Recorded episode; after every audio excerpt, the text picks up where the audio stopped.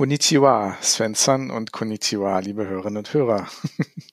Das ist lustig. Du hast darum gebeten, den Einstieg. Ich habe genau denselben Einstieg gemacht wie du. Ach ja. Es bietet sich einfach an, oder? Ja, es war billig. Ich weiß, es war ganz billig.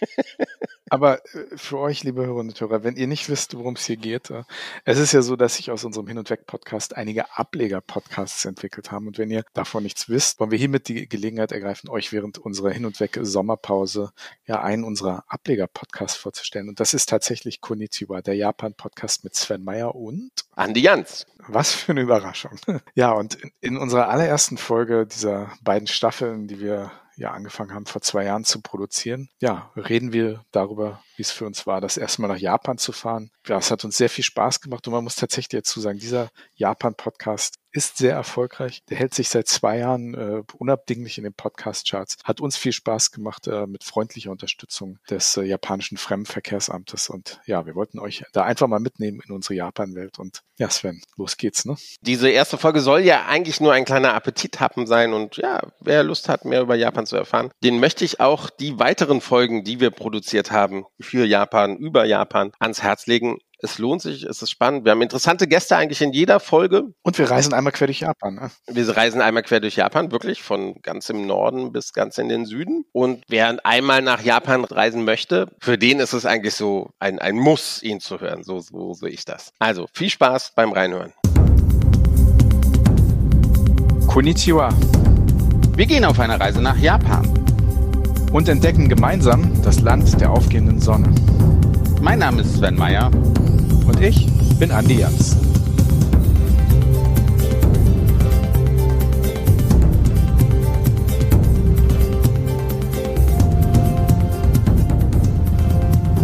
Lieber Sven, wir begeben uns auf eine große Reise, aber nicht auf irgendeine große Reise, sondern wir reisen ins Land der aufgehenden Sonne. Meine Frage an dich, warst du schon mal in Japan? Ne? Ich war sogar schon mehrmals in Japan. Das ist aber schon oh, Ewigkeiten her, bestimmt 20 Jahre, 15 Jahre. Da war ich, äh, habe ich Tokio sehr, sehr gerne immer als Stopover-Ziel mich dafür entschieden für Tokio und war dann immer so, ja, zwei, drei, vier Tage in, in Tokio und fand's, fand's sehr interessant. Ich hätte gern mehr gesehen, aber Stopover hat's halt, hat's halt leider nicht zugelassen. Warst du denn schon mal in Japan? Ja, ich war schon in Japan. Die Ironie äh, an dieser Konstellation ist, dass ich ähm, eben noch nicht in Tokio war. Du warst in Tokio, ich war noch nicht in Tokio. Eigentlich ganz komisch, weil man ja eigentlich denkt, so Tokio ist ja auch ein bisschen Sinnbild für Japan. Das sind ja so die ersten Bilder, die einem immer entgegenschwappen, wenn man, wenn man Bilder aus Japan bekommt oder die halt im Kopf so positioniert sind.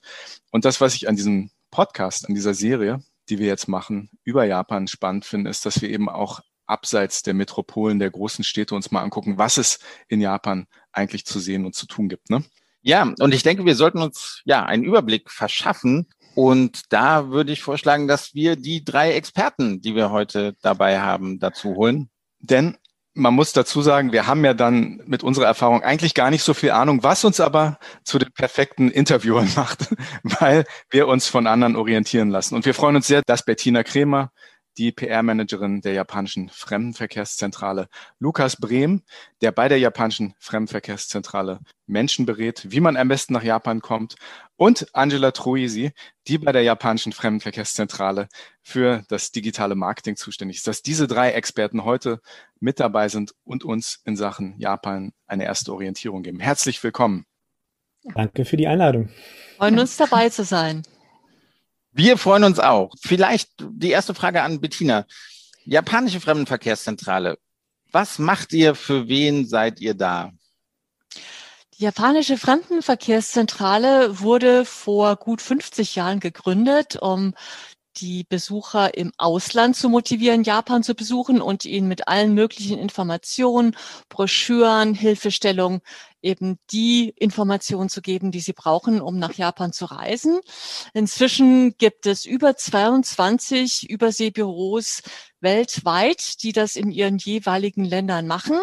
Ja, und wir in Frankfurt sind auch schon seit äh, vielen Jahren dabei und beraten eben alle, die nach Japan wollen. Wir geben Reisebüros, die wiederum ihre Kunden beraten wollen, alle Informationen an die Hand. Wir machen alle möglichen Auftritte auf Messen, wir äh, machen Social Media, wir haben Kooperationen mit Reiseveranstaltern. Also wir tun alles, um Japan in Deutschland als attraktives Reiseziel zu bewerben.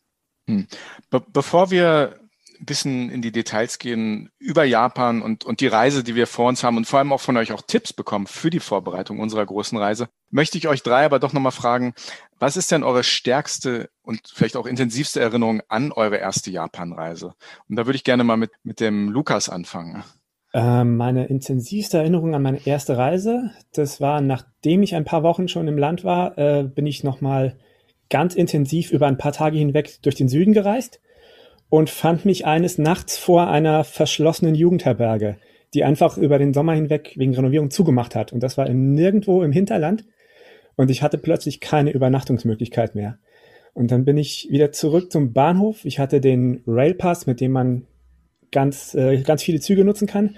Und bin dann mitten in der Nacht irgendwie 200 Kilometer weit in die nächstgelegene Großstadt gefahren und dann um ein Uhr nachts in einem Kapselhotel gestrandet, wo ich dann noch äh, einen Schlafplatz gefunden habe, wobei dann auch meine Füße am Ende der Kapsel rausgehängt haben. Darf ich, weil ich ein bisschen größer bin. Darf ich dich mal kurz bitten? Vielleicht kennt nicht jeder unserer Hörer und Hörerinnen ähm, das, das, das Konzept eines Kapselhotels. Willst du das mal ganz kurz umreißen, was das ist?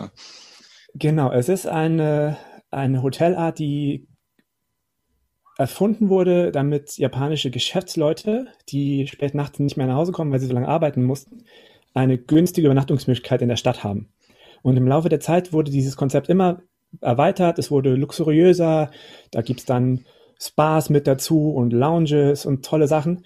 Ähm, aber das Grundprinzip ist, man hat in einem Riesenraum äh, Dutzende, Hunderte von kleinen ein Meter auf ein Meter Kapseln, in denen man übernachtet. Es ist also ein, ein Gemeinschaftszimmer mit 100 Leuten, in denen man in einer kleinen Kapsel schläft, die gar nicht so klein ist, wie man sich das vorstellt. Der Raum ist durchaus geräumig, aber halt auf die Gro Durchschnittsgröße von Japanern ausgerichtet, die ein bisschen kürzer ist als hm.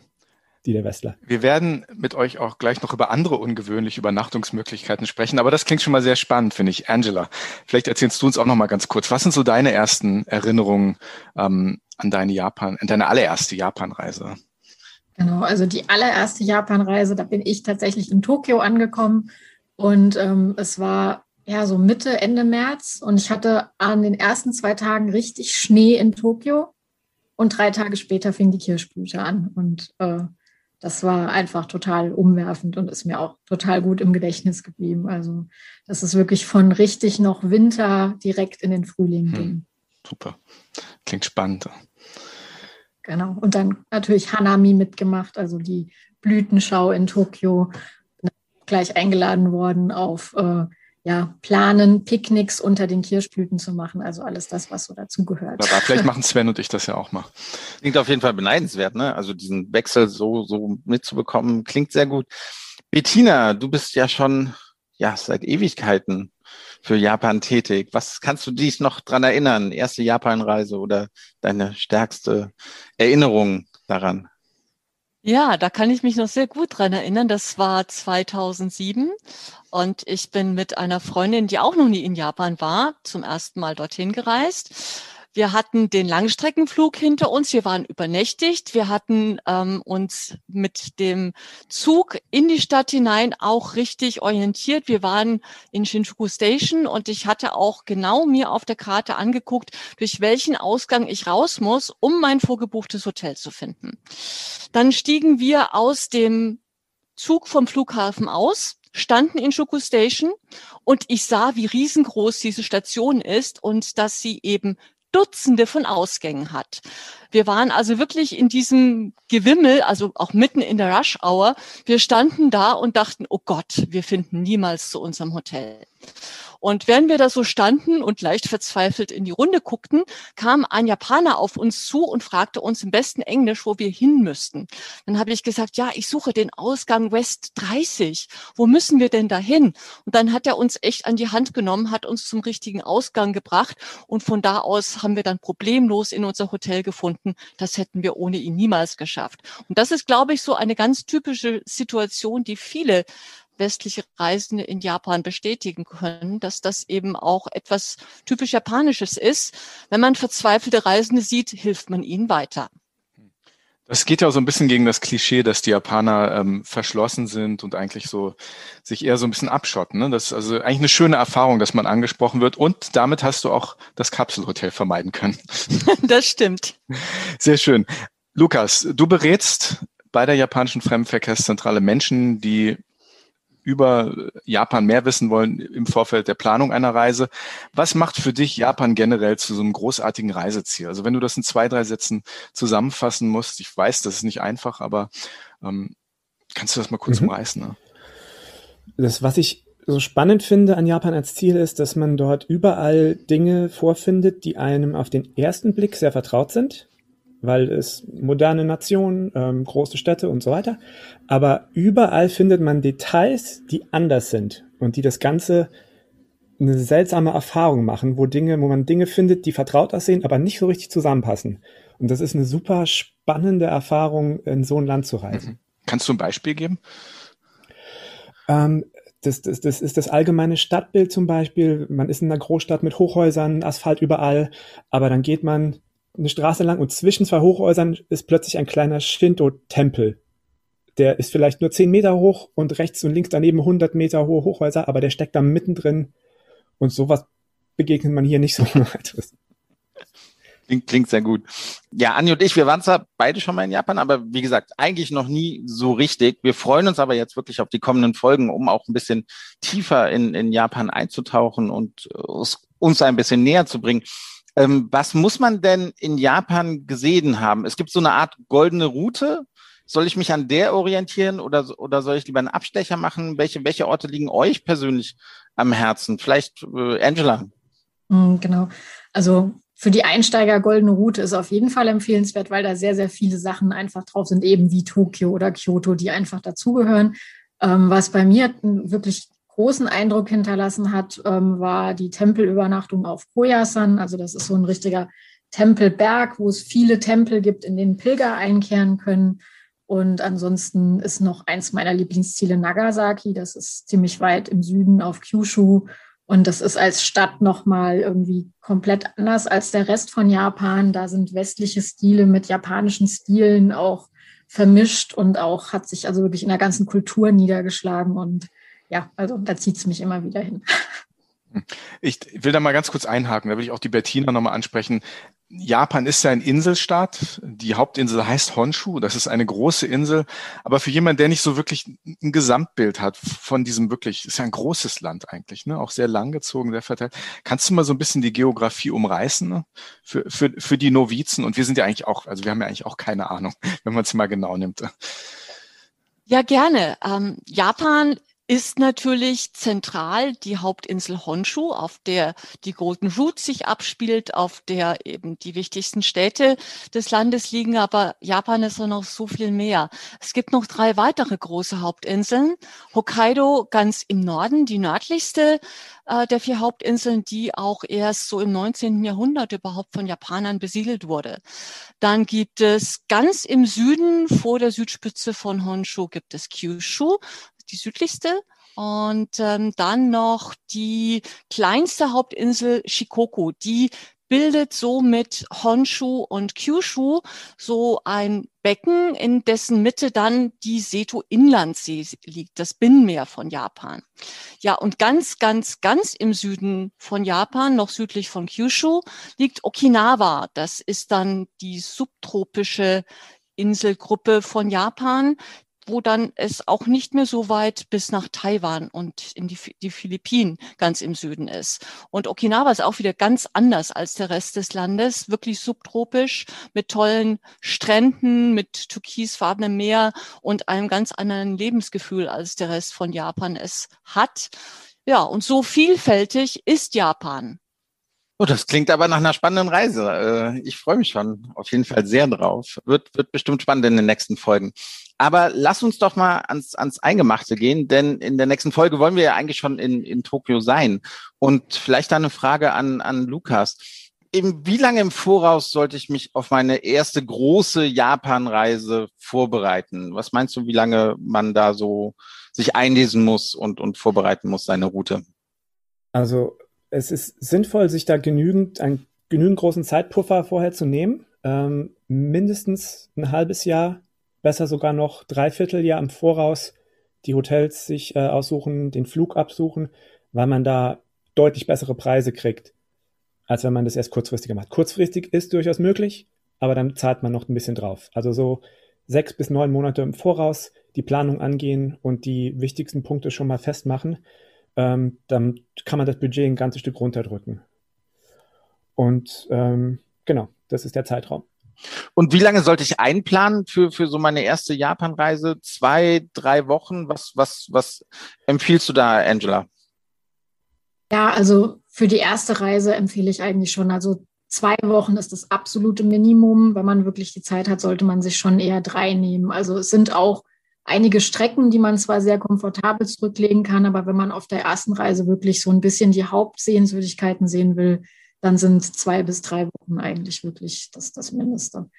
Auch ja, sowieso den Flug äh, mit einplanen. Insofern lohnt es sich dann eben auch, da wirklich so drei Wochen zu verbringen. Und da kann man auch in aller Ruhe wirklich auf Honshu sich die, die wichtigsten Dinge schon zurechtlegen und ansehen.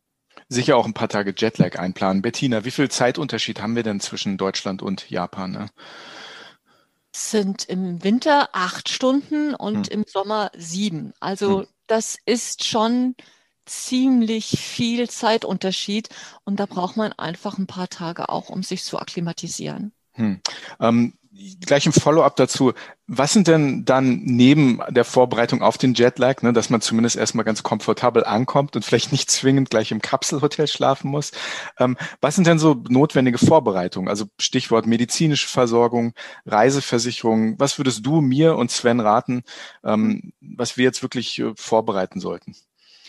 Also auf jeden Fall würde ich raten, eine Auslandskrankenversicherung abzuschließen. Das ist immer sinnvoll, gerade auch wenn man so weit weg ist. Die medizinische Versorgung in Japan ist großartig und ähm, es gibt auch auf der Seite von JNTO gibt es auch eine Emergency-Seite. Also wenn man mal einen Arzt braucht, findet man ihn dort auch relativ schnell. Und das war es aber auch schon. Ansonsten sollte man an Impfungen vielleicht das normale ähm, Tetanus, Hepatitis A, Hepatitis B, solche Dinge, das sollte man auf jeden Fall machen. Abgesehen davon sind keine besonderen Impfungen oder Vorsorgemaßnahmen erforderlich. Hm. Du hast gesagt, die medizinische Versorgung ist hervorragend. Ist das auf dem Land genauso wie in den Städten oder, oder zumindest auch sehr gut? Äh? Auf dem Land gibt es natürlich genauso wie bei uns auch Arztpraxen, aber es gibt keine modernen äh, Krankenhäuser. Die gibt es eben vor allem in den Städten. Aber man ist ja auch auf der Hauptinsel eigentlich nie weit weg von großen Städten. Ne? Ganz genau. Keine großen Sorgen, was das angeht, ja. Eine, eine Frage, die man immer stellen sollte, muss, die wahrscheinlich auch immer kommt, wann ist denn die beste Reisezeit? Also wir hatten gerade eben schon die, die Kirschblüten äh, gehört. Wenn ich so an, an Japan denke, denke ich aber auch zum Beispiel an, an Schnee also an, an Skifahren. Wann, wann würdet ihr uns empfehlen, wann ist die beste Reisezeit? Ähm, Angela. Ja, genau. Also die, die beste Reisezeit oder die beliebteste Reisezeit ist natürlich Frühling, wobei man eben sagen muss, das liegt nicht nur an der Kirschblüte, sondern auch, weil das Klima halt wirklich toll ist. Aber dasselbe gilt eigentlich auch für den Herbst. Also gerade ähm, ab Mitte Oktober bis in den November rein hat man da wunder, wunderbares Reisewetter und auch äh, wirklich klaren Himmel. Aber es ist eben ein, eine ganze Jahresdestination. Also man kann in Japan eigentlich immer was machen. Und gerade Skifahren ähm, kann man in Japan wirklich super von Hokkaido bis in die japanischen Alpen. Und ähm, ja, also der, der Winter, den empfehle ich eigentlich auch deshalb, weil auch da relativ ähm, ja, viele Sehenswürdigkeiten nicht so stark besucht sind wie zum Beispiel in den, äh, im, im Frühling natürlich. Also äh, kommt man da auch als Reisender ganz gut zurecht. Und ein ganz kleiner Tipp, wenn man wirklich mal äh, Skifahren und baden will, das geht nämlich dann genau eben im Winter, wenn man noch einen Inlandsflug nimmt und dann nach Okinawa fliegt also ich habe tatsächlich schon mal äh, in Nagano bis zu den Waden im Schnee gestanden. Das war im ja, Ende November, Anfang Dezember und bin danach schnorcheln gewesen äh, auf der Insel. Also geht auch. Bettina, ich habe gehört, äh, du warst schon Skifahren in Japan, ne? war tatsächlich schon Skifahren in Japan, Aha. in Hakuba, ähm, in den japanischen Alpen in der Nähe von Nagano. Das war wirklich fantastisch. Es war im ähm, März und ähm, es war schon relativ warm, der Schnee aber trotzdem noch sehr, sehr hoch und sehr gut befahrbar. Ja, und ähm, das war perfekt. Tagsüber eben ähm, schön Skifahren, gelegentlich mal in der Sonne sitzen und abends dann irgendwo nett essen gehen. Sehr schön. Sven, fährst du eigentlich Ski? Ich äh, sagen wir es mal so, ich kann mich auf den Skiern halten, im Schneeflug dann schön in langen Serpentinen den, den Berg runter. Mhm. Ähm, macht mir eigentlich immer Spaß. Ja, gerne, gerne als eine Option. Vielleicht, vielleicht probieren wir das mal aus. Vielleicht haben wir die Gelegenheit, in einer der späteren Folgen auch ein bisschen über, über ja. die Berge zu reden und uns auch da einmal hinzubegeben. Für mich immer eine ganz, ganz große und wichtige Frage, die auch, glaube ich, unsere Hörer und Hörerinnen interessieren wird, ist, wie reise ich am besten? Es gibt Menschen, die reisen gerne in Gruppen, die fühlen sich da geborgen und aufgehoben. Aber es gibt auch Menschen, die sagen, ich mache das lieber alles alleine. Ähm, Bettina, was würdest du empfehlen, äh, generell für Einsteiger, die das erste Mal nach Japan fahren? Es gibt auch unzählige andere Möglichkeiten, ob das Mietwagen, Wohnmobile sind, ähm, Camper. Kannst du uns da ein bisschen orientieren über die verschiedenen Reisearten? Ne? Ja, also die Gruppenreise hat natürlich den entscheidenden Vorteil, dass man weiß, worauf man sich einlässt. Man hat sein Programm, man hat seine Reiseroute, man kann sich darauf vorbereiten und man hat natürlich auch den Reiseleiter die ganze Zeit dabei, der häufig auch noch mal mit viel Information und Tipps zusätzlich Einblicke in das Land ermöglicht. Das ist natürlich ein echter Vorteil. Auf der anderen Seite ist dann auch nicht so viel Überraschungen dabei, wenn man als individualer Tourist unterwegs ist. Dann hat man natürlich die Möglichkeit, sich seine Route selbst zusammenzustellen, sich zu überlegen, wie lange man ähm, wo, an welchem Ort äh, bleiben möchte. Man kann sich ein bisschen treiben lassen und man kann sich ein bisschen eben auch ähm, überraschende Begegnungen haben, was natürlich für viele das Reisen auch ausmacht.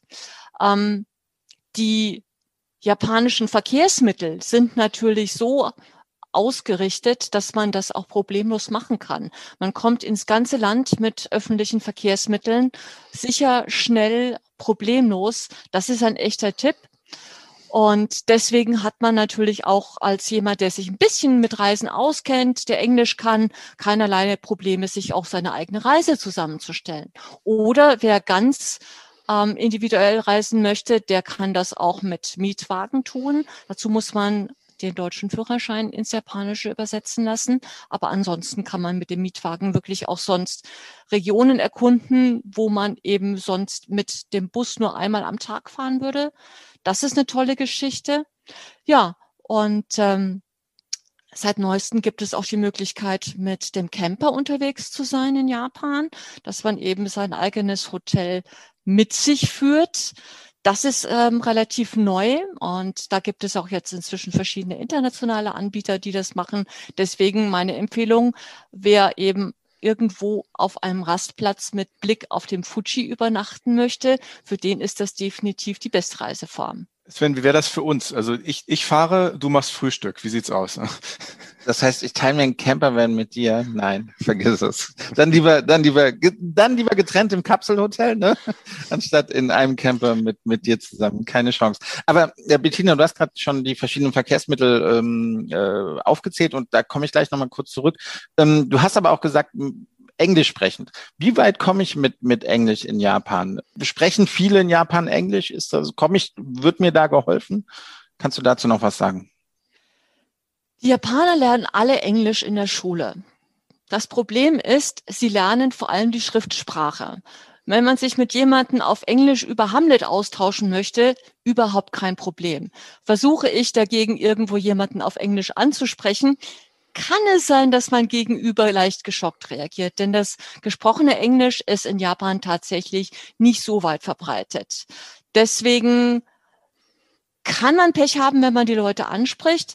Ich rate immer dazu, wirklich irgendwo stehen zu bleiben, ähm, Stadtplan hochzuhalten, ratlos gucken dann kommen Japaner, die Englisch können, auf einen zu und helfen einen weiter. Ansonsten natürlich ähm, Beschilderung ist in den Touristenzentren inzwischen sehr, sehr gut auf Englisch. Wenn man irgendwo auf dem platten Land ist, könnte das schwieriger werden, aber auch da, die Leute sind so freundlich und hilfsbereit. Wenn die irgendwo einen Ausländer im Dorf stehen haben, dann wird garantiert die eine Person im Dorf geholt, die Englisch kann, um eben die äh, Verständigung zu ermöglichen. Also wirklich keine Angst haben. In Japan kann man definitiv nicht verloren gehen. Und im Zweifelsfall zieht man halt Shakespeare dazu und fragt, anstatt nach dem Weg sein oder nicht sein. Zum Beispiel. Sehr gut. Lass uns ein bisschen über Unterkünfte reden. Ähm, Japan ist ein bisschen bekannt dafür, dass Hoteloptionen vor allem im höhersternigen Bereich, also vier, fünf Sterne, doch wirklich ähm, schon sehr hochpreisig ist. Das muss ja nicht sein. Man kann ja auch anders unterkommen. Ähm, Lukas, lass mich dich fragen. Dieses Wort Ryokan ist mir im Vorfeld unserer Recherche immer wieder über den Weg gelaufen. Was ist ein Ryokan? Mhm. Ein Ryokan ist ein Gasthaus im traditionell japanischen Stil. Das heißt, ähm, die Räume für die Gäste sind mit Tatami-Matten ausgelegt. Es ist ein sehr schlichtes Mobiliar drin, oft nur ein Tisch und Sitzkissen, denn man sitzt auf dem Boden. Und äh, wenn man übernachten will, bevor man übernachtet, geht man noch in das meistens direkt angeschlossene Bad, die heiße Quelle, die direkt im Garten ist. Und wenn man wieder zurückkommt in sein Zimmer, haben die Betreiber bereits für einen die Futons ausgelegt, auf denen man sich dann echt japanisch zur Ruhe begeben kann. Ähm, nachdem man ein fantastisches, äh, in ganz vielen kleinen Schalen serviertes Essen bekommen hat, was auch eine Spezialität in den Ryokan ist. Mhm. Das heißt, Essen ist eigentlich immer mit ein Teil dieses Ryokan-Erlebnisses, ne? Es ist ein Teil von vielen, die einen sehr besonderes Gesamterlebnis ausmachen. Hm. Ja. Wo, wo wir gerade vom Erlebnis sprechen, ich habe auch gelesen, dass es Tempelunterkünfte gibt in, in Japan. Könnt ihr, könnt ihr darüber was, was sagen? Ist da Andi endlich mal still und, und meditiert? Keine Chance. Keine Chance. Angela, willst du, genau. kannst du was dazu ja. sagen? Ja, also Tempelübernachtung ist auf jeden Fall ein ganz, ganz tolles Erlebnis und da gibt's aber auch eine große Bandbreite. Also man kann sich vorher selber aussuchen, wie komfortabel äh, man es haben will oder ob man wirklich so ein äh, äh zusammen mit anderen Pilgern oder äh, Gläubigen halt übernachten will.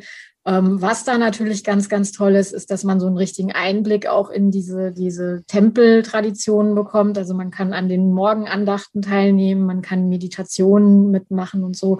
Also wenn man auf der Japanreise mal so richtig dann runterkommen will, ist das wirklich was, was ich auch sehr, sehr empfehle. Und ähm, auch da in vielen Tempeln ähm, gibt es äh, die Möglichkeit, eine eigene Küche zu erleben. Also gerade japanische Mönche, ähm, also buddhistische Mönche vor allen Dingen, haben ihre eigene vegetarische Küche, ähm, die auch nochmal was ganz, ganz Besonderes ist. Ähm, man muss auch nicht unbedingt irgendwo weit rausfahren. Es gibt Tempel, die Übernachtung anbieten, auch in der Umgebung von Kyoto, Tokio. Also man kann das auch auf der Reise so einbauen. Hm. Also es kann, glaube ich, gut sein, Sven, dass du am Ende unserer Reise so ein paar Nächte in so einem Tempel gebrauchen wirst. Ne? Ich, ich fürchte ja.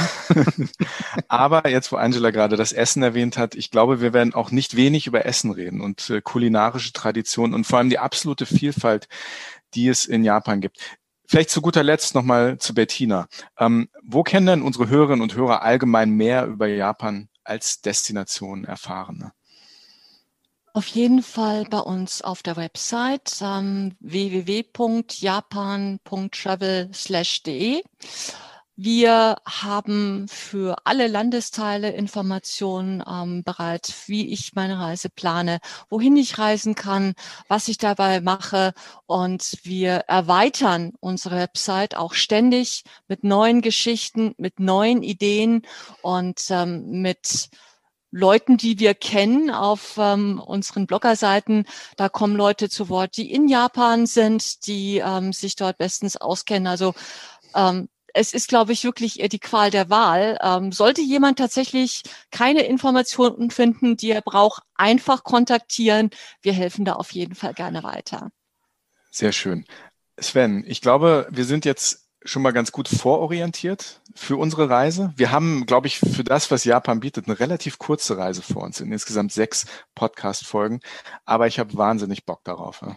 Ich auch, ich auch, auf jeden Fall. Ich fühle mich aber auch jetzt ganz gut vorbereitet. Also ich denke, wir haben, wir haben so einen groben Plan, was wir machen, wie wir uns da fortbewegen können, was wir erleben werden. Und ja, ich kann es eigentlich kaum erwarten, endlich jetzt loszulegen.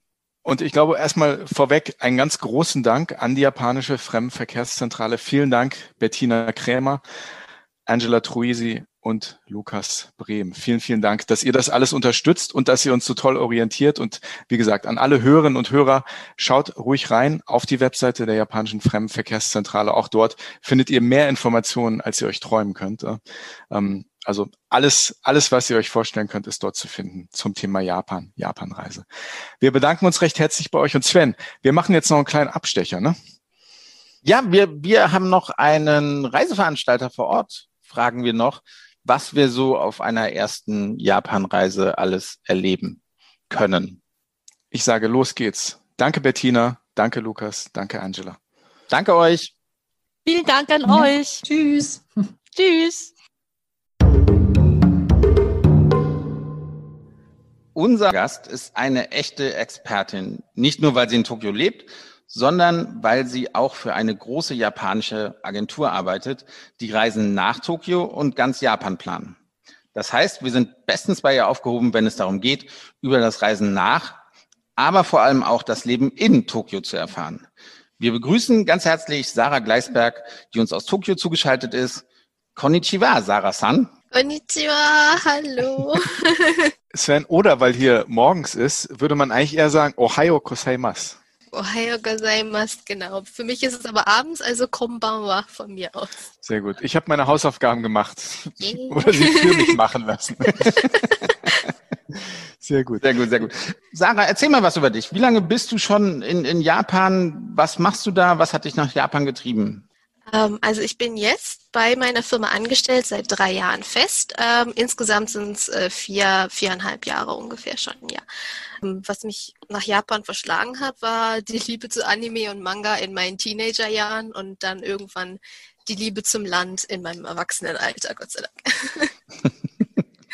Wie lange bist du denn schon da? Das klingt ja schon nach einer ganzen Weile. Also ein Jahr habe ich in Hiroshima verbracht, äh, das ist äh, west, südwestlich Japan, ähm, und drei Jahre jetzt Tokio. Also ja, dreieinhalb Jahre Tokio. Und was machst du in Tokio? Ich arbeite bei Hankyu Travel International äh, oder Hankyu DMC, was eine DMC-Agentur ist, und organisiere Reisen für Kunden aus Europa größtenteils. Ihr organisiert Reisen, das ist natürlich für uns in dem, was wir in diesem Podcast machen, super spannend. Ähm, Hankyu Travel in Tokio. Ihr plant aber nicht nur Reisen in und um Tokio, sondern wahrscheinlich für ganz Japan, ne? Ja, klar, ganz Japan. Tokio ist meistens mit einbegriffen, es ist ja die Hauptstadt, aber die Leute wollen meistens auch ein bisschen was vom Land natürlich sehen und nicht nur Großstadt. Womit seid ihr denn in Deutschland besonders erfolgreich? Also mit welchen Reiserouten? Ne? Was, was produziert ihr als Reiseagentur? Also was natürlich am populärsten ist, ist die Go sogenannte Golden Route, ähm, was meistens von Tokio bis nach Kyoto runter ähm, so die Hauptreiseziele ein, mit einfasst. Hakone, heiße Quellen, Kanazawa oben an der äh, Westküste, oben an der Küste. Das ist so meistens das populärste. Und wenn man das einmal gemacht hat, von dann, da aus kann man dann sich ausweiten und mehr ins ländliche gehen, sagen wir so. Wie, wie lange braucht man für so eine klassische Route? Wie viele Tage ist man da unterwegs? Was sollte man einplanen? Also wir haben auch Kunden, die machen das nur eine Woche, aber wir empfehlen zwei Wochen, um einfach das auch mal richtig ausgekostet zu haben. Der Flug dauert ja an sich schon zwölf Stunden, also nur eine Woche ist dann so ein bisschen mh, hm, besser zwei Wochen. Zwei Wochen empfohlen. Du hast eben schon so angerissen, äh, die verschiedenen Orte, die man da sieht. Aber wie, wie kann ich mir das bildlich vorstellen? Wir verlassen Tokio, dann geht es sozusagen auch in die ländlicheren Gegenden. Ähm, kannst du mal kurz auflisten, was man dann da wirklich genau sieht? Was, was für Kopfkino kannst du uns da so ein bisschen mitgeben? Ne? Oh, Kopfkino. Okay, ich gebe mein Bestes. Also zuerst landet man meistens in, in Tokio, was natürlich Großstadt ist. Manche Leute haben, die mich besucht haben, haben es mit Frankfurt verglichen, allerdings größer und offener in dem Sinne. Und da hat man dann das Getrubel von den Menschen, viel zu tun, viel Licht, viel Klang. Und dann von Tokio aus kann man dann ein bisschen in den Westen fahren. Zwei Stunden mit dem Auto ungefähr ist man in Hakone, was dann komplett anderes Bild ist. Grün, heiße Quellen, das direkt am Fuji, wunderschöne Aussicht, Seen, frische Luft. Komplett das Gegenteil. Am besten im japanischen Hotel dort übernachten, auf dem Tatami-Matte schlafen, heiße Quelle baden. Auch ganz schön. Und dann vielleicht hoch in die Berge, weil Japan ist ja eigentlich fast nur Berge, 80 Prozent, glaube ich. Und dann da ein bisschen gucken, bisschen ins ländlich rein, bisschen Kultur schnuppern, Tempel besuchen und dann runter nach Kyoto, was natürlich die alte Kaiserstadt ist oder die alte Hauptstadt und da dann nochmal richtig Geschichte erleben. Im Vergleich zu Tokio ist Kyoto wesentlich, ich will nicht sagen kleiner, aber weniger voll, weniger laut und groß. Und das dann, wenn man dann über Osaka nach Hause fliegt, da kann man dann schon schön das Ganze ausklingen lassen, ein bisschen was anderes sehen. Vielleicht ein paar Erlebnisse haben, wie Teezeremonien oder so. Das macht dann schon Spaß. Sarah, was, was erwartet denn der deutsche Tourist, wenn er nach Japan reist? Und was erwartet er von den Routen? Also von was die deutschen Kunden am meisten mögen, erfahrungsgemäßig ist Japan kennenlernen, wirklich kennenlernen, nicht nur sehen, sondern auch erfahren, anfassen. Wenn wir natürlich deutsche Guides mit denen dabei haben, die wollen wirklich die Infos haben von den Tempeln oder wenn wir eine Teezeremonie haben, die wollen nicht nur gucken, die wollen wirklich machen. Die wollen anfassen. Und das ist dann auch ganz schön, dass wir von äh, Budget-Touren bis hin zu Luxustouren das Ganze komplett durchplanen können und dem Kunden dann auch geben können, was, was die wollen. Das ist schon ganz, ganz schön. Jetzt ist so ein bisschen der Werbeblock. Warum sollte man über euch buchen bei HanQ Travel? Was, was sind eure USPs? Was macht ihr ganz besonders gut? Was, was macht euch stark für, für den deutschen Touristen? Ja, also was uns, denke ich, auszeichnet, ist zum einen erstmal unsere 70 Jahre an Erfahrung und unser großes Netzwerk an Anbietern, die wir über ganz Japan hinweg haben. Was uns auch anders macht, ist, dass die Anfrage von vorne bis hinten, also von Anfrage bis nachhinein äh, zur Abrechnung, wird alles von einer Person gemacht. Wir also natürlich eine Person, die ein paar Helfer hinter sich hat, selbstverständlich, aber dass wirklich eine Person die Kontrolle über das Ganze hat und den Überblick, das ist schon wesentlich einfacher und macht das Ganze mehr persönlich. Sarah, vielen lieben Dank. Das war schon äußerst spannend, dass du uns Japan hier auch noch ein bisschen näher gebracht hast. Und Andi und ich, wir wissen jetzt ein bisschen mehr Bescheid, was wir, was wir uns alles anschauen können. Wir wünschen dir und Hankyu Travel alles Gute für die Zukunft, dass Reisen bald wieder möglich ist. Und ja, Andi und ich, wir machen uns jetzt auf zum Flieger, denn es geht nach Tokio. Ich freue mich wahnsinnig. Ah, und ich erstmal, ja. Also, Tokio, here we come. Los geht's.